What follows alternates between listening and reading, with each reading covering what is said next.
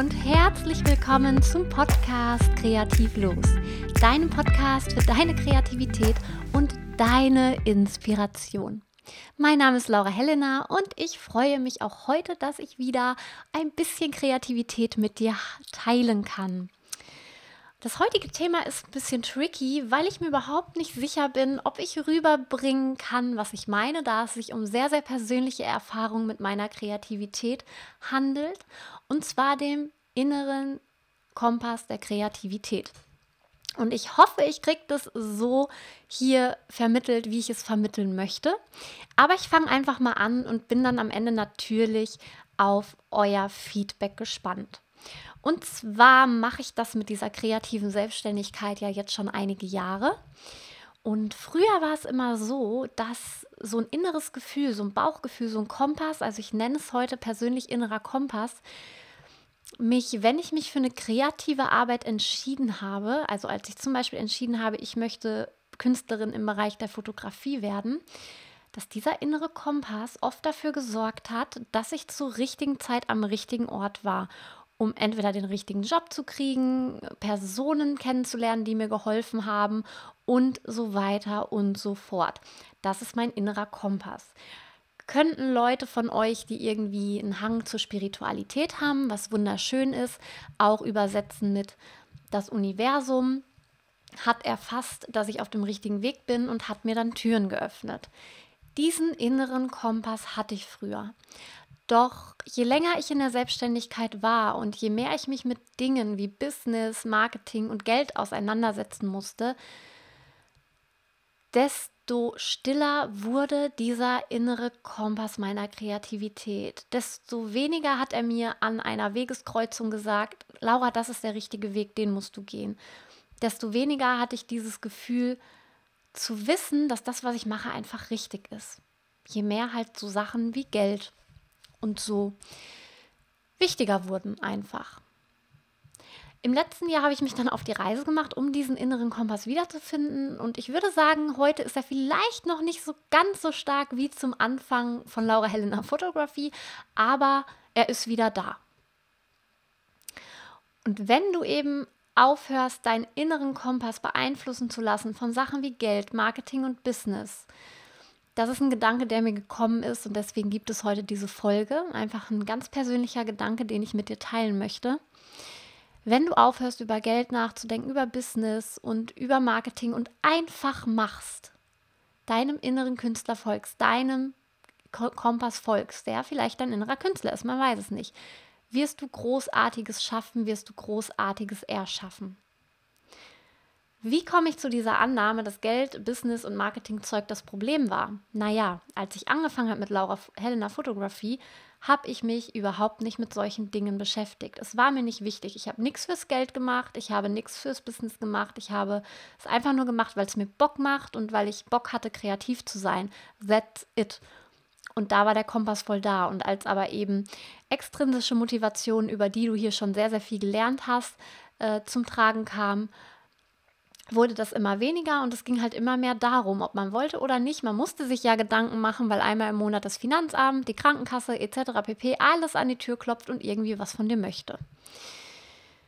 Mein Ich vor acht Jahren mag naiv gewesen sein, aber hat über viele dieser Dinge einfach nicht nachgedacht, über die ich mir heutzutage viel zu viele Gedanken mache und hier habe ich euch ja schon ein paar Hilfsmittel vorgestellt, so wie zum Beispiel die Morgenseiten. Das ist zwei Folgen vor dieser Folge, wenn du noch mal reinhören magst. Dadurch, dass ich mir diese Gedanken nicht gemacht habe, ob es jetzt Naivität war oder nicht, bin ich eigentlich da, wo ich heute bin. Denn dadurch war ich wesentlich kreativer, habe einfach gemacht, wozu ich Lust habe. Und dadurch, dass ich gemacht habe, wozu ich Lust habe, habe ich Jobs bekommen. Wenn man dann länger in der Selbstständigkeit ist, sitzt man manchmal an seinem Schreibtischstuhl und überlegt sich, womit könnte ich nächsten Monat Geld verdienen? Darüber habe ich damals überhaupt gar nicht nachgedacht. Ich habe mir nur den Gedanken gemacht, worauf habe ich jetzt gerade Lust?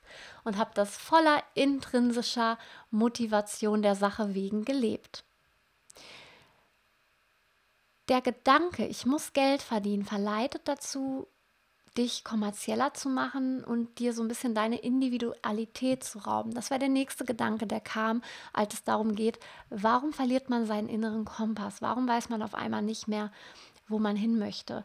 Man folgt dann natürlich auch immer mehr Künstlern, guckt sich die an, sieht auch nur das Außen, das ist das Wichtige und denkt sich, ja, oh, warum läuft es bei denen besser wie bei mir? Warum sind die so viel kreativer?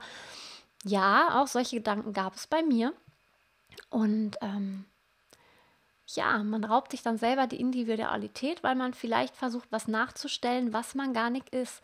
Und nach und nach verliert man dann durch diese extrinsischen Motivationen wie Geld, Anerkennung, ähm, dann Dinge, um die man sich einfach kümmern muss, die businessrelevant sind, diesen inneren Kompass. Deine Kreativität kann nämlich dann unter der Selbstständigkeit leiden und deswegen bin ich auch der festen Überzeugung, dass Selbstständigkeit nicht unbedingt für jeden Künstler das Richtige ist, wenn du zum Beispiel sehr sensibel bist. Und es ist auch überhaupt nicht schlimm, denn es gibt ja auch genug künstlerische Berufe, wo du oder kreative Berufe, es sind ja nicht nur Künste, wo du in ein Angestelltenverhältnis gehen kannst und glücklich sein kannst. Ich habe da gestern noch mit einer Freundin drüber gesprochen, die arbeitet bei der Zeitung. Die haben, kriegen halt immer mit, was ich so mache. Und da haben die beiden auch gesagt, ich könnte das nicht, mich jeden Tag so selbst zu motivieren und dabei noch kreativ zu bleiben. Ich könnte das nicht, mich würde das unter Druck setzen. Und ich glaube, dieser Druck war dann damals auch das Problem, dass dieser innere Kompass wegfiel. Und dann habe ich mich unter Druck gesetzt, hey, wo ist mein innerer Kompass? Und bin dadurch zum Beispiel in ein Kreativloch gefallen oder habe mich selbst blockiert. Das heißt, die Kreativität kann unter all diesen Umständen leiden. Denn wenn du nur noch an Geld denkst und nur noch an Anerkennung denkst und nur noch daran denkst, größer zu werden und nur noch daran denkst, du musst den nächsten Monat überstehen, dann machst du deine Arbeit ja nicht mehr deswegen, weil du so liebst, sondern weil du extrinsisch motiviert bist. Und ja, vielleicht verlierst du dann sogar zeitweise vor lauter Druck und lauter Blockade deine intrinsische Motivation. Also das, warum du überhaupt angefangen hast, diesen Job auszuüben, verlierst du auf einmal, weil du so durch diese extrinsischen Außeneffekte ja abgelenkt bist. Zu der Künstlerin, die ich heute bin und all dem, was ich was ich zum Erfolg gebracht habe, was ich groß gebracht groß gemacht habe, hat mich mein innerer Kompass geführt. Da war immer ein inneres Gefühl, das gesagt hat, Laura, an dieser Kreuzung würde ich diesen Weg gehen. Nein, das Angebot würde ich nicht annehmen.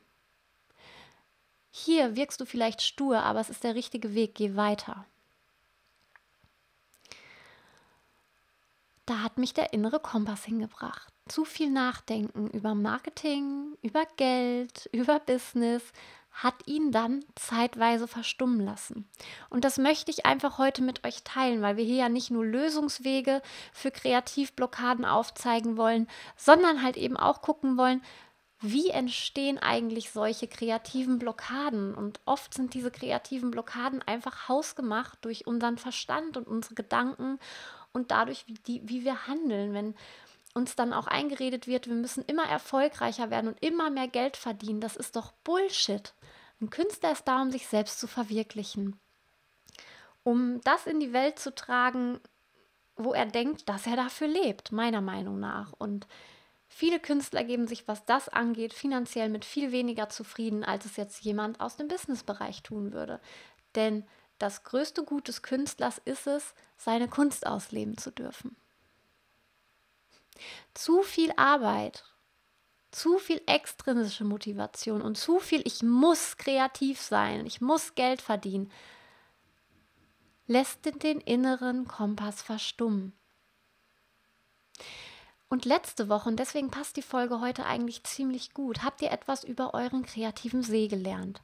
Gerade wenn ihr hauptberuflich aus diesem kreativen See schöpft, müsst ihr ihn pflegen und dafür sorgen, dass der See immer wieder mit frischem Wasser versorgt wird.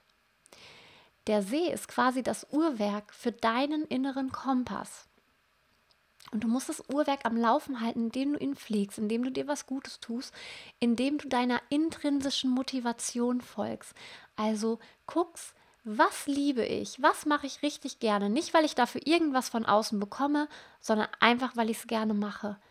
Genau mit diesen Tätigkeiten kannst du deinen See immer wieder auffüllen. Der See ist nämlich, und es ist einfach nur mein Gedankenspiel, einfach nur das, was mir durch den Kopf gegangen ist.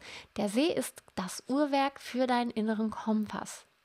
Lernen wir dem Uhrwerk zu lauschen und die Kreativität dort freizusetzen, wo er uns den Weg hinweist, werden Dinge passieren, die wir wirklich nicht erklären können. Und ich spreche da aus Erfahrung.